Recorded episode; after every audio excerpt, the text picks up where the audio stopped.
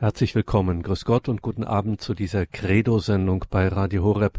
Mein Name ist Gregor Dornis. Schön, dass Sie jetzt hier mit dabei sind.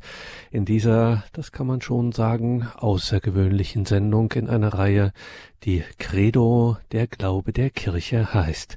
Immer wieder beschäftigen wir uns ja hier mit herausragenden Persönlichkeiten aus der Kirche. Und ab und an werden wir an dieser Stelle auch mal philosophisch. Und heute machen wir beides. Wir erinnern an einen ja fast völlig vergessenen, aber ohne Übertreibung ganz großen des 20. Jahrhunderts, Bela von Brandenstein und dann seine strahlende, um es mal ganz pathetisch zu sagen, das Sein ins Wort bringende Philosophie. So viel kann ich Ihnen jetzt schon versprechen, liebe Hörerinnen und Hörer, bei aller Philosophie, bei allem Denken, bei aller Theorie, die wir vielleicht heute Abend treiben werden, dabei werden wir trotzdem und erst recht sowas von wesentlich, sowas von wirklich grundlegend, das dürfen Sie sich auf gar keinen Fall entgehen lassen. So etwas hört man heutzutage und hierzulande viel zu selten, wenn überhaupt. Wer war Bela von Brandenstein, geboren am 17. März 1901, also vor 122 Jahren. Warum spricht der Moderator in so hohen Tönen von diesem Mann? Was sagt Bela von Brandenstein in unsere Zeit, in unsere in unser Leben. Das und so einiges mehr fragen wir jemanden, der nicht nur ein Schüler Bela von Brandensteins war, auch das ist sicher keine Übertreibung, ein Freund. Der Philosoph und Mediziner Dr. Dr. Boris Wandruschka. Boris Wandruschka ist uns nun telefonisch zugeschaltet. Guten Abend. Grüße Gott, Dr. Wandruschka. Ja, guten Abend. Hallo. Liebe Hörerinnen und Hörer, Boris Wandruschka ist, wie ich sagte es, Philosoph und Mediziner. Er hat einiges publiziert. Das finden Sie in den Details zu dieser Sendung im Tagesprogramm auf horeb.org. Auch einen Hinweis auf der, seine Homepage, auf die Homepage, auf die Website von Boris Wandruschka. Dort finden Sie viele Materialien, viele Beiträge von ihm. Das lohnt sich auf jeden Fall. Haben wir in den Details zu dieser Sendung im Tagesprogramm verlinkt. Und ganz wichtig zu erwähnen, Boris Wandruschka ist, äh, ist Leiter der Bella von Brandenstein Forschungsstelle der Universität Freiburg. Dr. Wandruschka, Sie werden uns heute einen ersten äh, kleinen Zugang zu einem ja doch riesigen Erbe geben. Verraten Sie uns, warum ist diese Stunde wertvoll? Warum lohnt es sich, sich mit Bela von Brandenstein zu befassen, beziehungsweise sich von seinem Denken inspirieren zu lassen? Ja, erstmal vielen Dank für Ihre schöne Einleitung, die schon viele wichtige Aspekte angesprochen hat.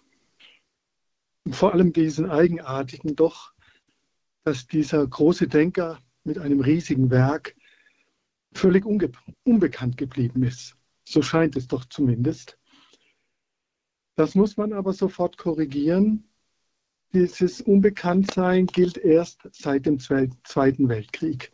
Vor dem Zweiten Weltkrieg, er ist ja 1901 geboren, das sagten Sie schon, war er schon sehr früh, also eigentlich ein frühreifes Genie, ähm, hat mit 22 seine Doktorarbeit gemacht, mit 27 seine Habilitation, seine sechsbändige Grundlegung schon mit 28 geschrieben.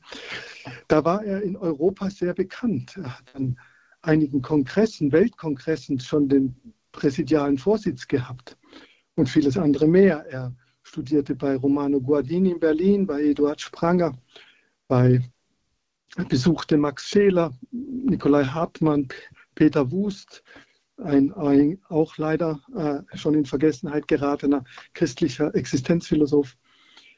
Also da war er bekannt, musste aber dann eben fliehen vor dem Kommunismus, vor dem Stalinismus aus Ungarn nach Deutschland und geriet dann eigentlich in eine Epoche, müssen wir wohl heute so sagen, die ähm, regelrecht metaphysikfeindlich ist, ontologiefeindlich, wenn Sie auch so wollen, seinsfeindlich im tiefsten.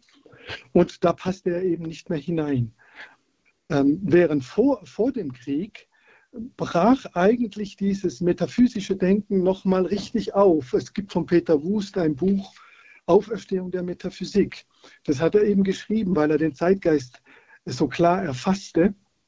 Da waren eben christliche und nicht-christliche Denker, die noch oder wieder metaphysisches Denken betreiben wollten, also Denken, das über das bloß sinnliche, greifbare, wir nennen das in der äh, Philosophie das positivistische, empirische hinausgeht. Da gab es also viele Denker. Ich, äh, ich zähle mal welche auf, wie Max Scheler, Heidegger, Jaspers, Frischewara, Maritain, Marischal, Edith Stein und viele andere mehr, die, die irgendwie äh, den Mangel erkannten, aber hm, erstmal verschiedene Ansätze versuchten. Brandenstein hat dann ein hat das natürlich auch erkannt und hat dann aber sozusagen nochmal die Grundfrage gestellt, was ist denn eigentlich das Sein? Kann man das irgendwie fassen? Ist das ein völlig unbestimmtes Etwas oder gibt es das überhaupt? Wir kennen ja nur das Sein in seiner Vielheit, in seiner Buntheit und Vielfalt. Aber gibt es sowas wie eine Seinsgrundstruktur? Auch Heidegger suchte ja danach, ohne das je gefunden zu haben. Und da kam er eben sehr, sehr früh drauf, dass äh, das Sein äh, oder das Seiende in seiner Vielfalt tatsächlich eine ganz einfache Grundstruktur hat, aber eben nicht eine völlig einfältige, sondern eine, jetzt kommt das entscheidende Wort, das ein dreifältiges, ein trinitarisches Moment, eine trinitarische Struktur. Und aus dieser Grunderkenntnis heraus, die er dann eben breit ausführt, entwickelt er seine gesamte Philosophie und kann eben zeigen, dass die Gesamtwirklichkeit, unser gesamtes Leben, jedes Phänomen, also ich habe das ja dann für das Leiden durchgespielt, trinitarisch verfasst ist. Das ist nicht einfach aufzuweisen. Da braucht es viel Meditation und Kontemplation und mühsame Analysen und so weiter. Aber das kann man gut zeigen und ich äh, bin jetzt ja gerade dabei, meine sechs Bände da rauszubringen über das Leiden, da zeige ich das eben auch. Das kann man aber auch an allem anderen zeigen, an der Liebe, an der Arbeit, an, äh, ja, an, der, an der Verfassung unseres Geistes und so weiter. Das ist der eine Punkt, der sozusagen der sachliche Punkt. Äh, dieser Zugriff aufs Ganze vom Grund her. Also das Ganze können wir ja nicht real fassen. Das geht ja nicht. Wir können nicht mal dieses Universum fassen, geschweige denn das Ganze äh, mit Gott ein, eingeschlossen. Aber der Mensch hat die Möglichkeit, zum Ganzen einen Zugang dadurch zu finden, dass er zu den Prinzipien, wie Aristoteles sagt, zum, zu den Grundvoraussetzungen zurückfragt. Und wenn er die findet, dann äh, erreicht er in gewissem Sinne auch das Ganze. Und eben das tut ähm, Brandenstein und ähm, entwickelt eben dann seine umfassende Grundlegung der Philosophie, die so, das muss man einfach mal sagen, die es so noch nie in der Geschichte, der Geistesgeschichte der Menschheit gab. Leibniz hat da mal einen Versuch gemacht, aber ähm, das blieb fragmentarisch. Das zweite ist ein methodisches Problem. Ähm, die Philosophie schwankt ja immer zwischen Wissenschaft und Weisheitslehre. Was ist sie denn nun? Ja, sie ist halt beides. Aber was, was ist ihre Methode innerhalb der Wissenschaft? Das ist immer wieder umstritten und unklar. Und auch da meine ich, hat Brandenstein natürlich aufbauend auf seinen Lehrern ähm, äh, die genuin philosophischen Erkenntnismethoden neu herausgearbeitet. Und eben eine Methode, es sind eben mehrere, es, gibt, es ist eben nicht nur eine, es sind mehrere Methoden. Methodos heißt ja der Weg. Ein Erkenntnisweg ist eben ein Weg, der von uns, also von unserer Gegebenheit, von unserer Erfahrungswelt aus tatsächlich mit, ähm, mit Notwendigkeit zu den nicht mehr empirisch, nicht mehr erfahrungsgemäß gegebenen Voraussetzungen oder Ursprüngen äh, des Lebens, der Welt, des Seins zurückschließt. Und diese Methode kann man erlernen. Sie ist aber sehr schwierig und man muss, sie schon eine Weile üben, bis man sie auch äh, gut anwenden kann. Sie ist eigentlich uralt, Platon und Aristoteles wenden sie auch schon an, aber noch nicht so ganz klar. Und später wird dann diese Methode, die heißt Redu reduktiv-regressive äh, Analyse, jetzt bei Brandenstein, die wird dann äh, bei Spinoza und Kant und anderen, äh, auch bei Hegel, mit anderen Methoden vermischt und verwechselt, vor allem mit der mathematischen Deduktion. Und das ist natürlich dann verwirrend und führt zu äh, Verzerrungen des Denkens. Also auch methodisch zeigt er Philosophie als Grundwissenschaft vom Sein, von den Grundstrukturen des Seins, ist möglich, nämlich wenn wir es methodisch sauber machen. Und nicht nur methodisch, sondern auch kritisch und systematisch. Kritisch heißt, dass wir immer wieder zurückfragen, was machen wir da eigentlich, wenn wir so eine Methode anwenden oder glauben, eine Erkenntnis erschlossen zu haben? Äh, können wir das genügend begründen? Kann man das nachvollziehen? Kann das ein anderer nachvollziehen? Kann man das plausibel machen? Ja, also Philosophie muss immer kritisch sein, sich selber wieder hinterfragen, was mache ich da eigentlich und wie mache ich das, wenn ich das mache. Das war ja so das Anliegen von Kant, ähm, Kritik der reinen Vernunft. Wie funktioniert eigentlich die Vernunft, wenn wir sie anwenden? Auch das äh, ist ein elementarer Bestandteil von der Philosophie Brandensteins. Kritisches Reflektieren, nie sich begnügen mit bloßen Behauptungen, mit Meinungen oder dergleichen. Und das Dritte ist natürlich äh, das Systematische, zu schauen, können die vielen Aussagen, die wir in der Philosophie dann machen, machen müssen, finden, können wir auch äh, einen Zusammenhang entdecken oder sind die nur so verstreut äh, aufgefasst und aufgefunden oder eben haben die einen inneren Zusammenhang. Eine Systematik heißt eben eine innere Ordnung. Und auch das ist der Fall. Deswegen sein Gesamtwerk eine große Systematik, die aber eben ähm, nicht das Erzübel der Philosophen begeht, nämlich äh, dem, dem Phänomen einen Systemzwang, einen, ein, ein System aufzuzwingen, also eine Systematik, eine Ordnung aufzuzwingen, sondern aus den Phänomenen heraus, aus dem, was ich erlebe, eben das Leiden, die Liebe, der Kampf, der Tod, die Krankheit, aus diesen Phänomenen heraus die tiefen Strukturen aufzudecken, nicht zu erfinden, wie das äh, Kant meinte, dass äh, der Geist drückt der Welt sozusagen die Ordnungsstrukturen auf. Das ist natürlich äh, sehr problematisch, sondern wie es Thomas von Aquino und die ganze große Tradition eigentlich auch dachte, aus dem Phänomen die tiefen Strukturen schöpfen. Ja, nicht erfinden, nicht konstruieren beliebig, sondern von mir aus rekonstruieren, jedenfalls ja, herausarbeiten. Das ist also äh, mal so ein Grundrahmen. Und da stellt sich vielleicht doch, ähm, wenn ich das darf, Herr Dornis, aber Sie, Sie steuern ja das Ganze heute Abend, ähm, die Frage äh, aufgreifen, Sie haben es auch angeschnitten, inwiefern jetzt Philosophie im Rahmen von Radio Horeb überhaupt einen Sinn macht und natürlich auch die Darstellung dieses Denkers und seines Denkens. Denn äh, ich höre ja auch täglich äh, Radio Horeb und wir wissen alle, Radio Horeb hat, äh, glaube ich, im Kern erstmal ein praktisches Anliegen. Es ist eben, ähm, es kommt vom Glauben her, natürlich vom christlichen Glauben und jetzt nicht von der Philosophie her, sondern von was ganz anderem, von dem Glauben. Das hat ja mit sich anvertrauen zu tun, äh, nicht mit Kritik und nicht mit Erkennen und Fragen und, und, und Zweifeln und Analysieren, sondern mit Hingabe ähm, ja, und mit sich anvertrauen, äh, sich übergeben, an, anheimgeben. Also mit was, etwas ganz anderem, etwas, was viel stärker praktisch, aber auch natürlich emotional ist und was soll da jetzt die Philosophie? Das kann man sich ja ernstlich fragen.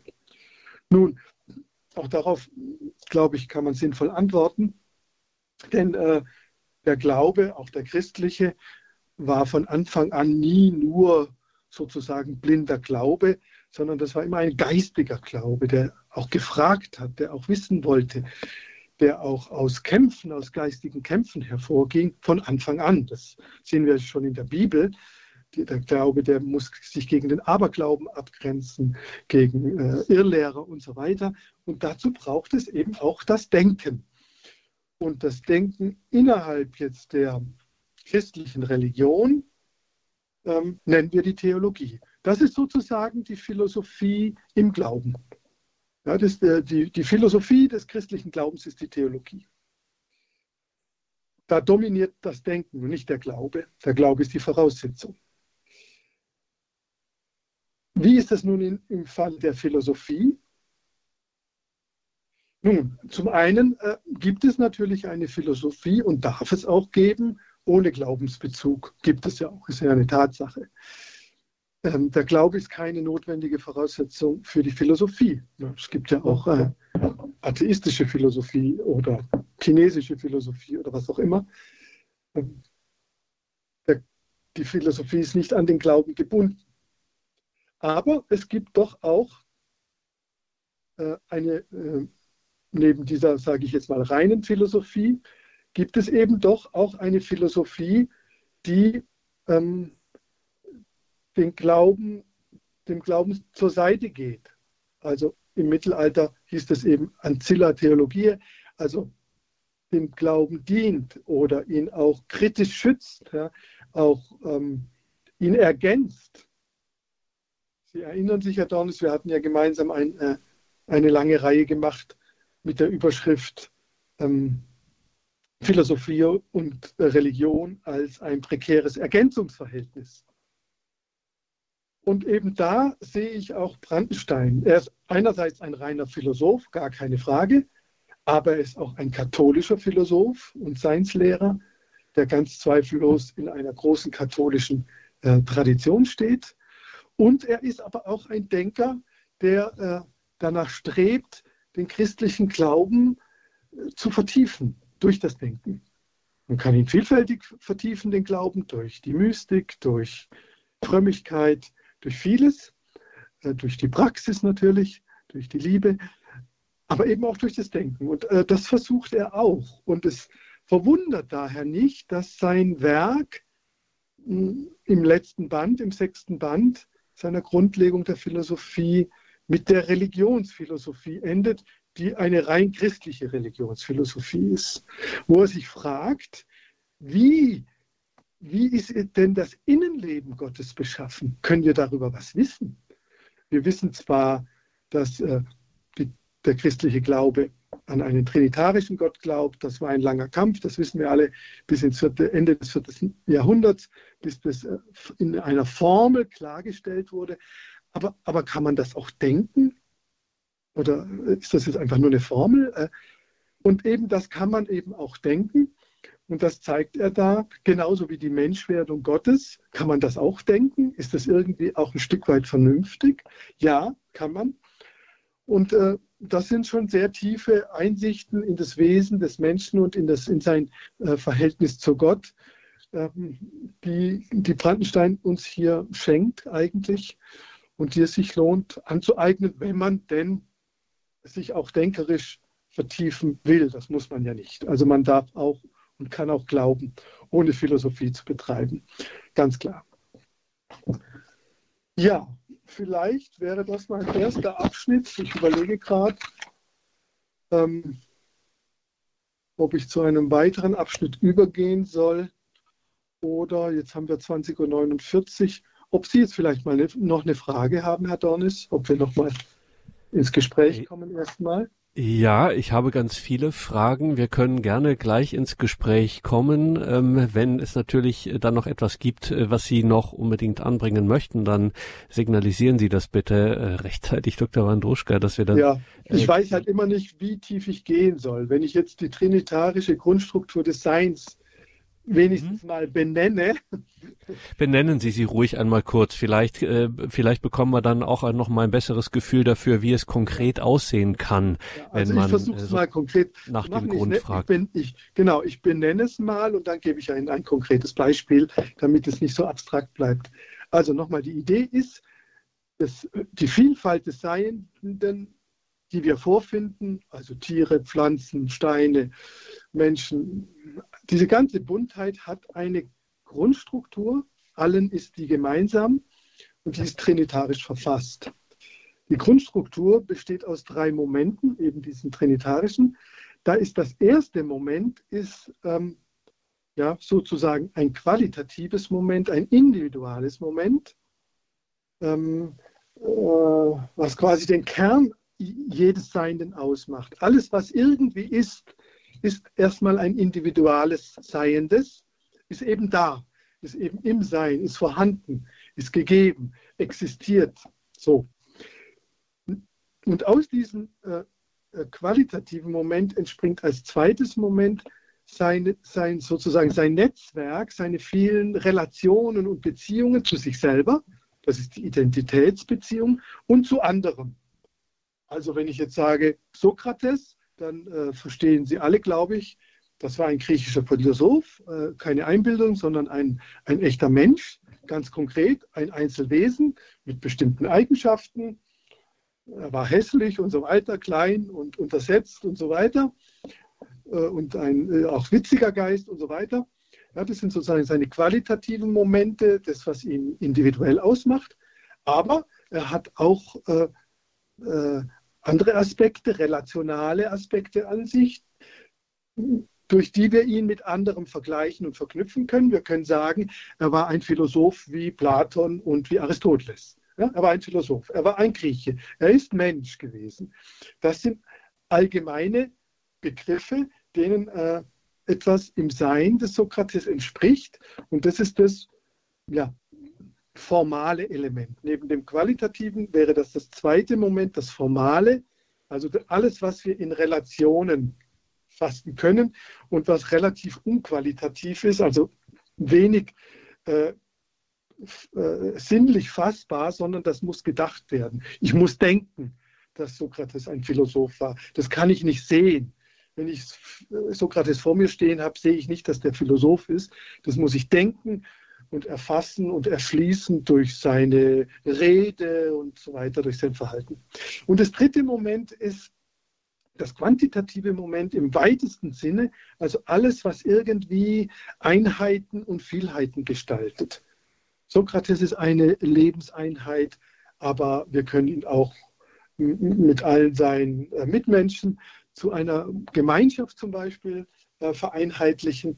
Also dieses dritte Moment nennt Brandenstein die Gestaltung. Das erste Moment nennt er Gehalt, das zweite Form, das dritte Gestaltung. Diese drei Momente komponieren sozusagen jedes Seiende, auch uns Menschen, an, an sozusagen am Grunde unseres Seins. Wir sind natürlich auch noch viel komplexer und viel mehr, aber in der Grundstruktur. Ähm, bis, und das geht eben vom Stein oder vom Atom, wenn Sie so wollen, vom Staubkorn bis zu Gott hinauf. Diese drei Momente kann man eben auch in Gott entdecken. Sozusagen der, der Gehalt, dieses, dieses, dieses absolut erste Moment, das ist das, was wir den Vater nennen, also äh, den Willen, den göttlichen Willen, die Schöpferkraft, die Macht, aus der dann eben der Sohn als der Logos, als das Selbstbewusstsein des Vaters entspringt. Ja, der Sohn ist das Selbstverhältnis, die Forma, der Logos, die Idee, egal, gibt es viele Begriffe des Vaters. Und alle beiden werden dann sozusagen in der Einheit des Heiligen Geistes, der Liebeseinheit des Heiligen Geistes zusammengefasst. Das wäre dann das dritte Moment. Und etwas Analoges haben wir eben auch unserem Bewusstsein. Auch wir kennen das in uns. Wir haben einen Willen, der handelt, der entscheidet. Wir haben aber auch einen Verstand, der versteht und analysiert und Beziehungen herstellt und erkennen will. Und wir haben auch dieses Einheitsmoment, das, ähm, das wir vielleicht am besten Gefühl nennen. Ja? Also zum Beispiel die Liebe, die Trauer, die Freude, die eben nochmal ein drittes Moment ist, ähm, was dann unsere Persönlichkeit abschließt. Diese Dreiheit treffen wir überall an und äh, die zieht sich systematisch durch das Werk Brandensteins hindurch.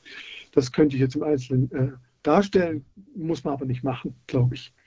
Und muss man jetzt zum Verständnis nochmal, ähm, zum Grundverständnis nochmal daran erinnern, an den Anfang Ihrer Ausführungen, Dr. Wandruschka, ähm, diese diese jetzt, wir haben es jetzt konkret gemacht, weil das ist sozusagen das, was so prominent auch einfach und so wichtig ist und so der Strukturmoment auch im Denken äh, von Bela von Brandenstein ist äh, diese äh, drei, diese drei Momente, diese Dreiheit äh, der Grundwirklichkeit und äh, unter der es dann nichts mehr gibt, sozusagen, das ist äh, sozusagen das ist der Startpunkt alles Seienden.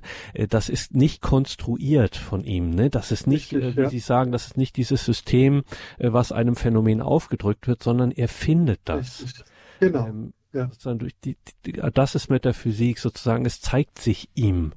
Ähm, es wird nicht darauf konstruiert, um es dann zu systematisieren und irgendwelchen Zwecken zuzuführen oder so, sondern das ist einfach so ist es. Nein, das ist eine, äh, wenn man es jetzt genau sagen will, eine phänomenologische Ontologie, also eine am mhm. Phänomen orientierte Seinsstrukturlehre. Darüber geht allerdings dann die Metaphysik hinaus. Die Metaphysik muss zwar in der Phänomenologie starten, sie kann nicht einfach im luftleeren Raum beginnen. Das war der große Irrtum der vorkantischen Metaphysik von Christian Wolff. Bei Leibniz kann man das eigentlich nicht sagen, aber gut, bei Christian Wolff, den kritisiert eben Kant, der startet sozusagen mit reinen Begriffen. Das geht natürlich nicht. Wir müssen an den Phänomenen starten und das machen ja dann Max Scheler und und alle diese Denker, die eine neue Metaphysik versuchen zu finden. Wir müssen an den Phänomenen starten, aber dann ist, ist schon die Frage, kommen wir auch über die Phänomene hinaus? Und da gibt es Denker, die sagen Nein, Kant sagt Nein, Husserl sagt auch im Grunde Nein. Bei Heidegger weiß man es nicht so genau. Bei Jaspers, naja, zwiespältig eher auch Nein. Und Brandenstein sagt eben doch, wir können sozusagen vom Phänomen zu transphänomenalen, man sagt auch transzendenten, also über den Sinnen, übersinnlichen Realitäten äh, hingelangen mit einem bestimmten Verfahren, das eben äh, nicht so ganz einfach ist. Das ist dann die Metaphysik. Wir müssen also unterscheiden die phänomenologische Ontologie, Seinslehre, die eine beschreibende, deskriptive und beschreibend ja, unterscheidende, analytische Lehre ist von der Metaphysik, die eine erschließende, von den Phänomenen weiter erschließende Lehre ist. Ähm, das ist bei ihm dann eben der dritte Band. Mhm. Ich hoffe, das ist so. Und da erschließt man zum Beispiel auch die Existenz Gottes. Die kann ich phänomenologisch nicht erschließen, also nicht sehen. Kann ich Gott hier in den Dingen einfach so einfach sagen, da ist Gott oder so, sondern ob, Gott es, ob es Gott wirklich gibt, äh, ist ein metaphysisches Problem und äh, muss ich metaphysisch lösen. Und da würde eben Brandenstein sagen, kann ich auch metaphysisch lösen. Und dem würde ich auch zustimmen. Und da haben wir Gelegenheit, gleich noch drüber zu sprechen. Und liebe Hörerinnen und Hörer, auch Sie sind eingeladen, sich hier dann mit einzubringen. Es ist ein philosophischer Abend hier in der Credo-Sendung bei Radio Horeb. Leben mit Gott. Wir hören Dr. Boris Wandruschka, den Mediziner und Philosophen, den Leiter der Bella von Brandenstein Forschungsstelle an der Uni Freiburg im Breisgau. Dr. Wandruschka erinnert an eben jenen Bela von Brandenstein, geboren 1901 am 17. März und verstorben 1989, ein bewegtes Leben, ein großer Denker und der uns viel mitgeben kann. Wie gesagt, es geht sehr philosophisch zu. Jetzt, äh, das hört man so nicht alle Tage, aber es ist doch von besonderer Relevanz. Warum? Das werden wir hier im Gespräch auch noch herausfinden. Und wie gesagt, gleich können auch Sie sich hier mit einbringen und mit Dr. Wandruschka ins Gespräch kommen, ihm alle Fragen stellen, die Ihnen gerade so kommen. Wir machen jetzt eine kleine Musik und dann nach der Musik können wir hier miteinander sprechen. Sie können Ihre Fragen loswerden. Unsere Hörertelefonnummer ist die 089 517 008 008. Und wenn Sie uns außerhalb von Deutschland hören, gerne können Sie uns natürlich auch dann anrufen, dann bitte mit der deutschen Vorwahl 0049 89 517 008 008. Und jetzt gibt's etwas Musik und dann sprechen wir gleich weiter über diese Fragen, die ja uns auf den ersten Blick vielleicht fremd erscheinen und uns doch ganz nah und unmittelbar sind. 089 517 008 008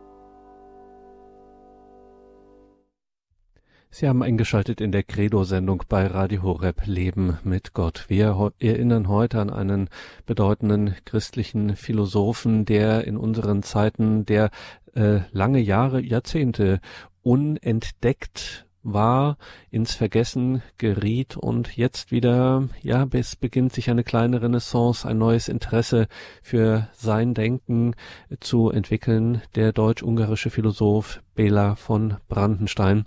Und wir sind in dieser Sendung verbunden mit Dr. Boris Wandruschka, Leiter der Bela von Brandenstein Forschungsstelle an der Uni Freiburg. Liebe Hörerinnen und Hörer, die Leitungen sind jetzt offen für Sie, für Ihre Fragen. Wenn Sie sich hier am Gespräch beteiligen möchten, können Sie gern anrufen unter der 089 517 008 008. Dr. Wandruschka, ähm, ich muss noch mal auf den Anfang zurückkommen. Stichwort, um es mit diesem Fachbegriff noch mal zu sagen, phänomenologische Ontologie, ähm, auf den Grund des Seins zu kommen.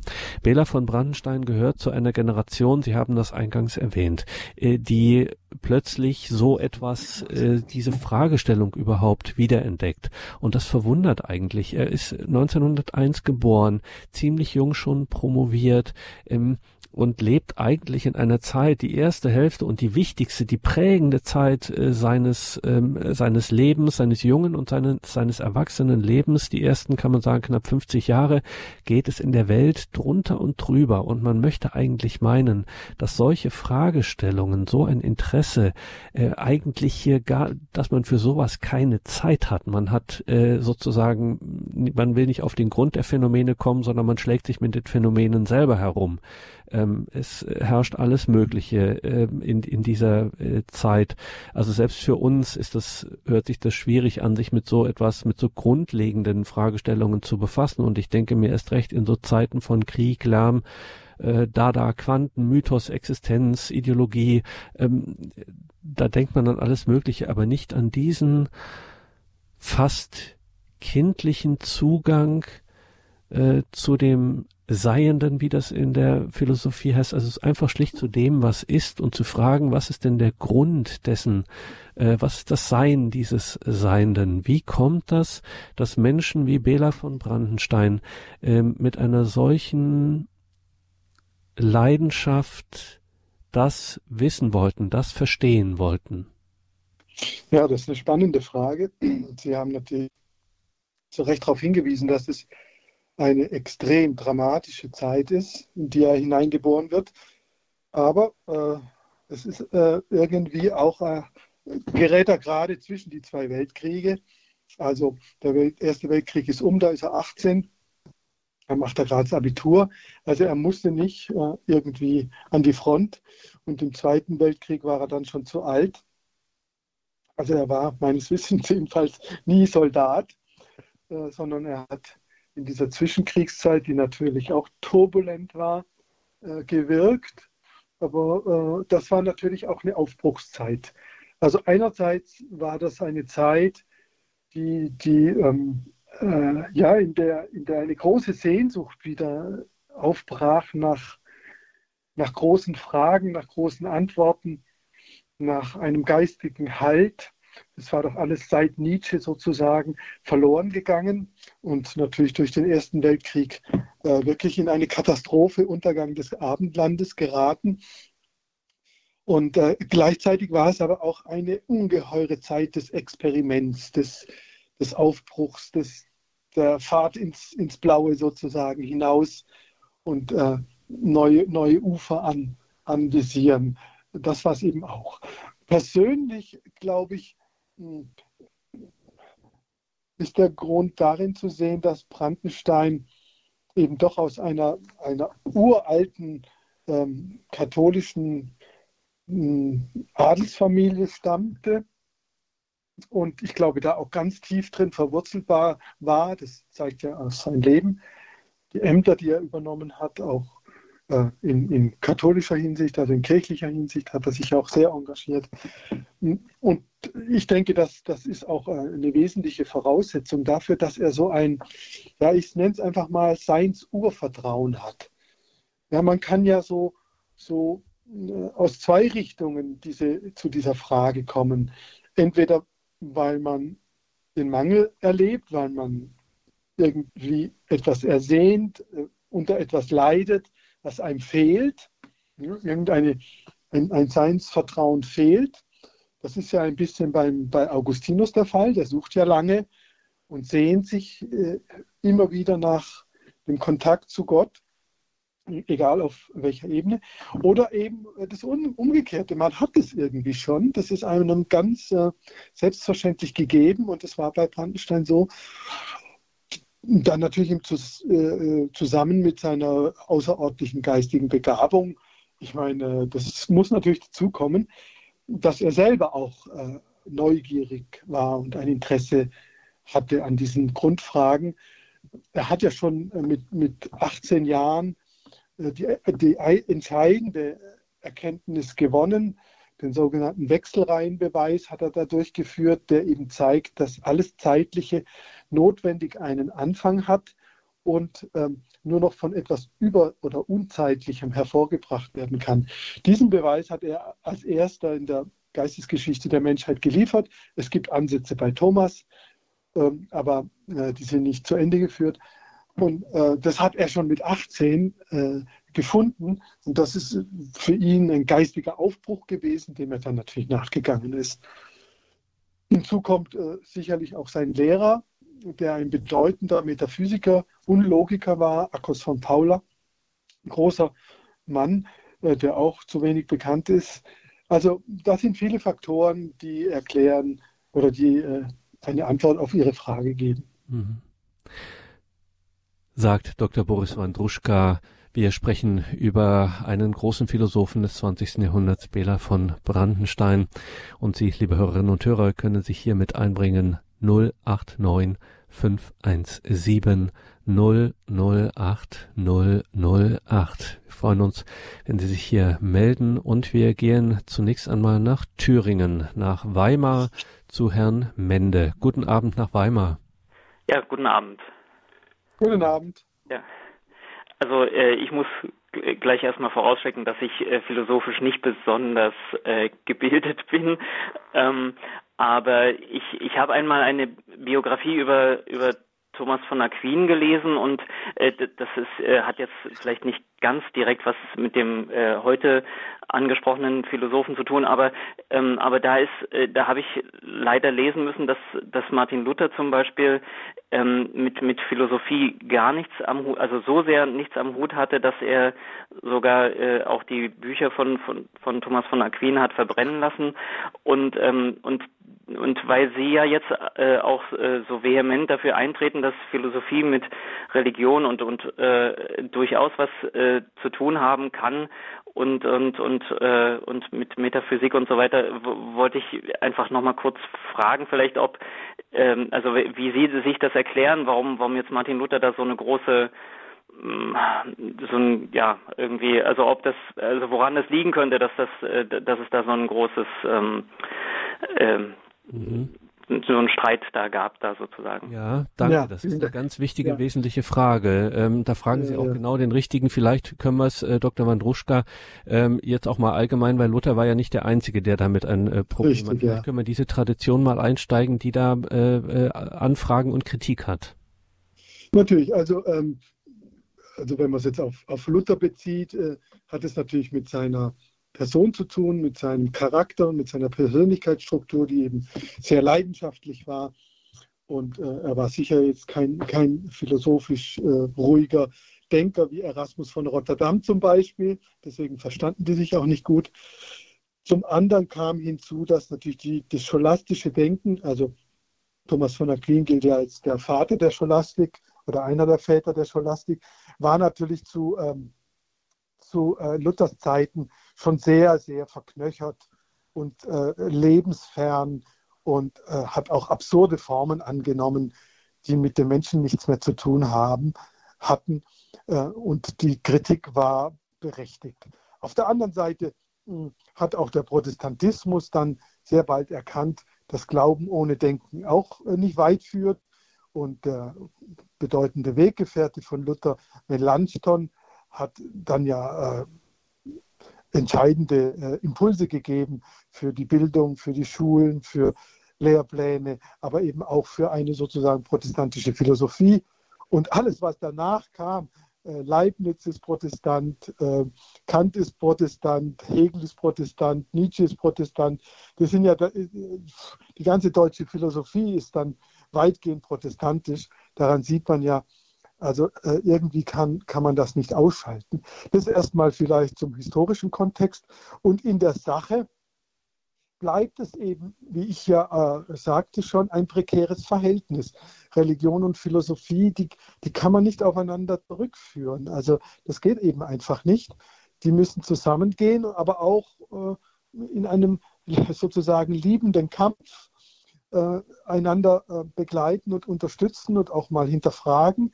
Äh, damit die Religion nicht in Aberglaube abgleitet und die Philosophie nicht abgleitet in eine, ja, äh, in, in einen glaubenslosen Skeptizismus und Nihilismus. Also von daher ähm, ist, ist es immer wieder berechtigt, auch von religiöser Seite aus, sich zu fragen, ähm, ist denn Philosophie überhaupt nötig? Brauche ich das überhaupt? Es braucht auch nicht jeder, äh, aber auf der anderen Seite, ähm, glaube ich, äh, ergänzen sie sich auch. Und äh, vor allem, wenn es eben zu Konflikten kommt, zu kritischen Fragen. Also vor mir war jetzt diese Sendung über, über, ähm, über das Neugeborene oder über die, wie hieß das gleich nochmal? Das künstliche war um künstliche Befruchtung. Künstliche Befruchtung. Das können Sie ohne Denken nicht lösen. Können Sie machen, was Sie wollen. Das können Sie nicht mit dem Glauben alleine lösen. Das geht eben einfach nicht. Da müssen Sie schon auch biologische Tatsachen, hat ja der, hat ja der äh, Priester, äh, der Herr auch äh, vorgebracht, zu Recht, die müssen Sie einfach beachten. Sie können nicht einfach so tun, als gäbe es das nicht. Und alles, was daran hängt, ja, da müssen Sie auch äh, unser Wissen, unseren Verstand äh, mit einsetzen damit wir äh, unserem Glauben, dass der Mensch von Anfang an Person ist, auch gerecht werden. Ja, das muss man auch denken. Mhm. Das kann man auch denken und das macht Sinn. Und dann kann man sich auch streiten mit äh, Leuten, die sagen, das ist ja nur ein Zellhaufen. Das ist eben nicht nur ein Zellhaufen, das ist einfach Quatsch. Das ist schon biologisch falsch. Und ähm, das kann man gut begründen. Da gibt es Argumente. Ja, der Glaube argumentiert nicht. Aber die mhm. Wissenschaft und die Philosophie bringen Argumente. Ja, so. Aber sie sollen natürlich nicht den Glauben ersetzen. Das dürfen sie und können sie auch nicht. Ja. Das wäre mein für Sie, Herr Mende. Gut. Ja, vielen Dank. Für diese mhm. gute, interessante Frage. Alles Gute nach Weimar. Gottes Segen. Danke für Ihren Anruf. Dankeschön. Ja, ebenso Gottes Segen. Tschüss. Danke. Tschüss ähm, könnte man Dr. Wandruschka auch nochmal gerade mit Blick auf unsere Zeit sagen, es gibt ja nicht wenige ähm, Menschen, die durchaus darauf hinweisen, dass manche Streitigkeiten, die wir gerade in der Kirche auch ausfechten, nicht erst heute, schon seit einigen Jahren, äh, gar nicht so sehr rein theologische Fragen sind, sondern durchaus äh, philosophische Streitigkeiten eigentlich sind, äh, die sich dann sozusagen theologisch artikulieren. Äh, an was denken Sie? Grund, an was denken Sie zum Beispiel? Na, äh, denke ich zum Beispiel an so äh, Fragen, wenn es um Geschlechter geht oder mhm. ähm, ja. wenn es überhaupt um die Frage Freiheit geht, ne? Ähm, ja. Oder die ganze Diskussion, die wir hatten Anfang des Jahrtausends um den freien Willen. Ähm, Richtig, ja. Und ähnliches, ne? Das, ja, das sind philosophische Fragen, die jetzt, die auch in der Wissenschaft, in dem Fall jetzt zum Beispiel in der Neurobiologie, der Gehirnwissenschaft, aufgekommen sind, wo, wo ja die Freiheit bestritten wird von bedeutenden Wissenschaftlern. Gerhard Roth in Bremen und wie sie alle heißen, sagen ja, ähm, wir seien sozusagen äh, rein, äh, reine Marionetten unseres Gehirns sozusagen. Mhm. Ähm, und da muss die Philosophie natürlich schon äh, kritisch hinterfragen, ähm, stimmt das wirklich so? Kann man das wirklich äh, auch begründen und es spricht eben vieles dagegen, würde ich sagen. Da kann man eben auch kann man eben auch in unserer Mediathek schauen auf Ihre Reihe, die Sie gemacht haben im Jahr 2022, Dr. Wandruschka, Religion und Philosophie. Ähm, genau. haben Sie genau diese Problemfelder alle nochmal in, ausführlich. Aber, aber auch in der, Sie sagen völlig richtig, auch innerhalb äh, unseres Glaubens, der Religion, natürlich. Ich meine, die Bibel äh, ist kein wissenschaftliches Werk und sagt jetzt nicht äh, Paragraph so und so viel. Trinität bedeutet Definition 1, 2, 3. Das macht sie ja nicht. Ja? Das sind Andeutungen. Und dann wird das in der Tradition, wird das bedacht und durchdacht und ausgelegt und so weiter. Ja, und so, das ist ja auch ein, ein langer Prozess, bis, bis wir zum Beispiel zu unserem trinitarischen Gottesbild kommen.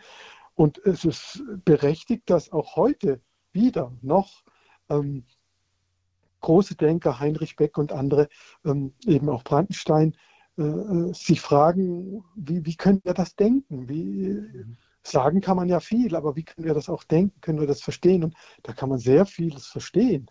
Nicht alles. Es gibt das Geheimnis Gottes. Wir können nicht äh, komplett in ihn hineinsehen. Aber vieles hat er uns offenbart und vieles können wir auch erschließen.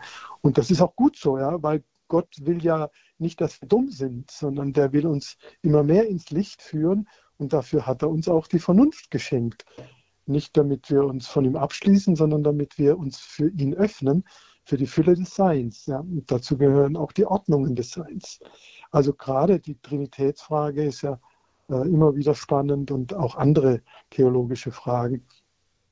Äh, Glaube ich, kann man nicht ohne Philosophie, ohne dieses grundlegende Denken angehen. Und da gehen wir mit dem Blick auf die Uhr gleich noch weiter nach Nürnberg zu einer Anruferin, die uns erreicht hat und hier auch noch etwas loswerden möchte. Guten Abend, grüß Gott nach Nürnberg. Grüß Gott zusammen, vielen Dank. Ich habe die, äh, die Frage äh, Transzendenz, Metaphysik, Mystik. Mystik, Transzendenz habe ich noch begrifflich, äh, also Mystik ist für mich in mir drinnen, ganz tief, wie auch immer also ganz tief verbunden. Äh, die Transzendenz, das ist für mich äh, der religiöse Bereich. Und ich habe äh, in meinem Leben schon etliche übernatürliche Erlebnisse erfahren. Und wo setze ich die jetzt ein? Denn die sind einfach weiter als die, der religiöse Bereich. Ist das denn dann in der Metaphysik zu finden? Oder kann ich da in, in, in, in den Bereich das da noch mit hineingeben? Und das ist meine Frage. Und mhm. zur Trinität, äh, wo zwei oder drei in meinem Namen sind, da bin ich mitten unter Ihnen. Das ist ja klar, das ist der Grundstock davon. Ne? Mhm. So, meine Frage. Ja, also, das sind so meine Gedanken. Frage, ja, ja, interessante Frage, Verhältnis von Mystik und Metaphysik oder Mystik und Philosophie. Sie haben es schon völlig richtig gesagt, die, die Mystik ähm, äh, beinhaltet immer, das ist wesentlich für die Mystik, eine unmittelbare Begegnung von Geschöpf und Schöpfer. Ich bleibe jetzt mal im Bereich der christlichen oder monotheistischen Mystik, gibt ja auch buddhistische Mystik, aber ähm, es ist eine unmittelbare Begegnung. Wie weit die geht und welche Formen die annimmt, da gibt es sehr verschiedene Formen. Äh, darüber würde ich auch gerne mal was machen, die verschiedenen Formen der Mystik. In der Philosophie ist das anders. In der Philosophie habe ich nie ein, ein, ein, eine direkte Anschauung Gottes. Ich kann durch Denken nicht sozusagen Gott in mein Erleben. Das funktioniert nicht. Äh, von daher bleibt die Metaphysik immer ein, ein Distanzverhältnis. Ich erschließe zum Beispiel die Existenz Gottes, vielleicht auch noch, wie Gott äh, wahrscheinlich beschaffen ist, also sein Wesen aber ich kann äh, dadurch keine unmittelbare Begegnung herstellen. Das will die Philosophie auch gar nicht. Die Mystik will das. Ja? Die Mystik öffnet sich für eine unmittelbare Begegnung. Die, äh, die Metaphysik äh, tut das nicht und hat auch gar nicht diesen Anspruch. Und trotzdem, natürlich haben Sie auch wieder recht, die Religion hat mit Transzendenz zu tun. Ich würde sagen, sie hat mit der Transzendenz in der Immanenz zu tun. Also insofern ähm, Gott mich irgendwie berührt, ähm, ist er auch in mir oder ja, mit, äh, mit mir vereint oder was auch immer und damit in mir drin, also immanent nennt man das, aber gleichzeitig geht er ja über mich hinaus, transzendent, er geht ja unendlich über mich hinaus. Und niemals kann ich Gott ganz in mich hineinholen. So, also ist, die Religion ist ein Verhältnis von Immanenz und Transzendenz in Bezug auf das Göttliche, während ähm, in der Metaphysik das Göttliche nicht sozusagen in mein Denken reinkommt. Das haben die idealistischen Denker Schelling und, und Fichte und Hegel versucht. Das ist aber gescheitert. Das, das funktioniert nicht und äh, äh, ist auch sehr gefährlich, weil es dann zu einem, eigentlich einer Form von Selbsterlösung wird. Also Metaphysik ist tatsächlich etwas anderes als Mystik. Aber Sie, Sie, äh, Sie können sich auch wieder gegenseitig ergänzen, weil es ist ja oft ganz schwierig zu sagen, war das jetzt eine Gottesbegegnung oder war das Einbildung oder äh, hat sich das irgendeiner jetzt nur so ausgemalt? Und da kommt dann wieder die, die kritische äh, Funktion der Philosophie ins Spiel oder auch der Theologie natürlich, ähm, die dann gewisse Kriterien versucht anzuwenden, um herauszufinden, war das jetzt wirklich Mystik oder war das was, was ganz anderes. Ne? Denn äh, wir wissen auch, dass es da viel Irrtümer gibt und viel Verirrungen. Das müssen wir auch zugeben, gibt es auch in der Mystik. Dankeschön für Ihren Anruf. Alles Gute nach Nürnberg. Gottes Segen. 21.23 Uhr in dieser Credo-Sendung. Wir sind verbunden mit Dr. Dr. Boris Wandruschka, Leiter der Bela von Brandenstein Forschungsstelle an der Uni Freiburg. Er ist praktizierender Mediziner, Psychiater, er ist Schreibender und auch Lehrender, Philosoph. Ähm, Dr. Wandruschka, äh, ich muss Ihnen zum Abschluss noch eine äh, Frage stellen, auf die ich Sie nicht vorbereitet habe, aber die mir jetzt so äh, kam mit der Bitte um kurze Antwort.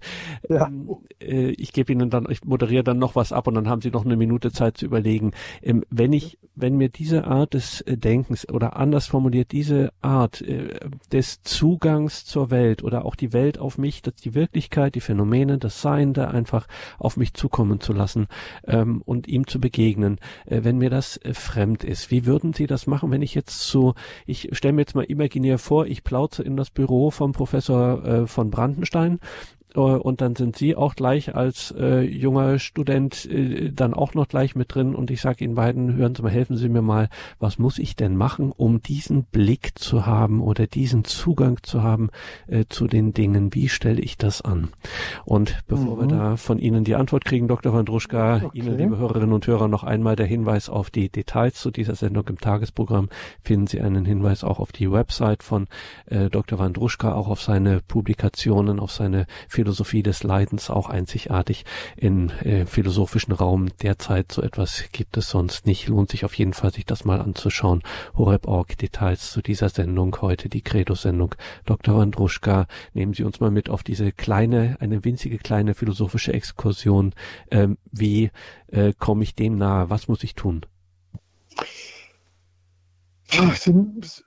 Wir müssen uns öffnen und ähm, wie ein Kind eigentlich, wie ein Kind äh, uns öffnen und hingeben an, an das, was ja immer schon da ist. Es ist, es, es ist ja, wir sind ja schon immer erfüllt und, und, und umgeben von vielem äh, Seienden und vom Sein. Äh, es ist ja da, wir müssen da gar nichts tun.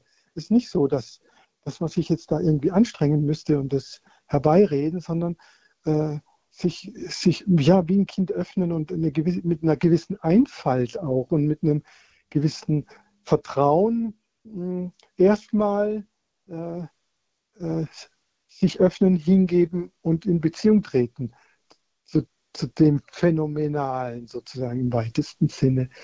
Und dann, gut, dann geht schon auch die Arbeit los. Wie, wie, wie gehe ich jetzt damit um und, und, und Methodenlehre und so weiter. Aber der erste Schritt ist ist doch immer einfach ähm, dieser schlichte, ganz schlichte, ähm, offene, positive, liebende Blick auf das, was ist. Der liebende Blick nimmt ja erstmal das Gegebene als Gegebenes, ohne es jetzt gleich verändern zu wollen oder hinter, zu hinterfragen, sondern das Gegebene als Gegebenes, ja als Gabe, ja, gegeben, da ist ja das Wort Gabe drin, als Gabe, als Geschenk zu nehmen und daran sich zu erfreuen. Ja, dann, dann passiert schon unglaublich viel. Das als Ausgangspunkt, glaube ich, ähm, ja, äh, die, die griechischen Denker nannten das das Staunen. Ich glaube, die meinten was Ähnliches. Wenn ich äh, dieses Staunen äh, wieder finde und, und vor allem staunen kann, ähm, dann, dann eröffnen sich mir die ganzen unendlichen Tiefen und Weiten des Seins, des Geheimnisses vom Sein.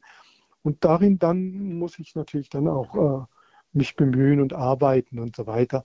Das ist das, was dann folgt. Aber das Staunen, der liebende Blick, die Einfalt, das sich öffnen steht am Anfang. Und das ist ein, ein, eine Seinsfrömmigkeit, würde ich das nennen. Und damit beschließen, mit diesem Schlusswort beschließen wir auch diese Sendung. Danke, Dr. Wandruschka, ja. für diese Stunde. Danke Ihnen, liebe Hörerinnen und Hörer. Hier folgt jetzt um 21.30 Uhr die Reihe nachgehört. Bleiben Sie dran. Danke für alles, für Ihre Treue zu Radio Horeb. Alles Gute und gottesreichen Segen wünscht Ihr Gregor Dornis.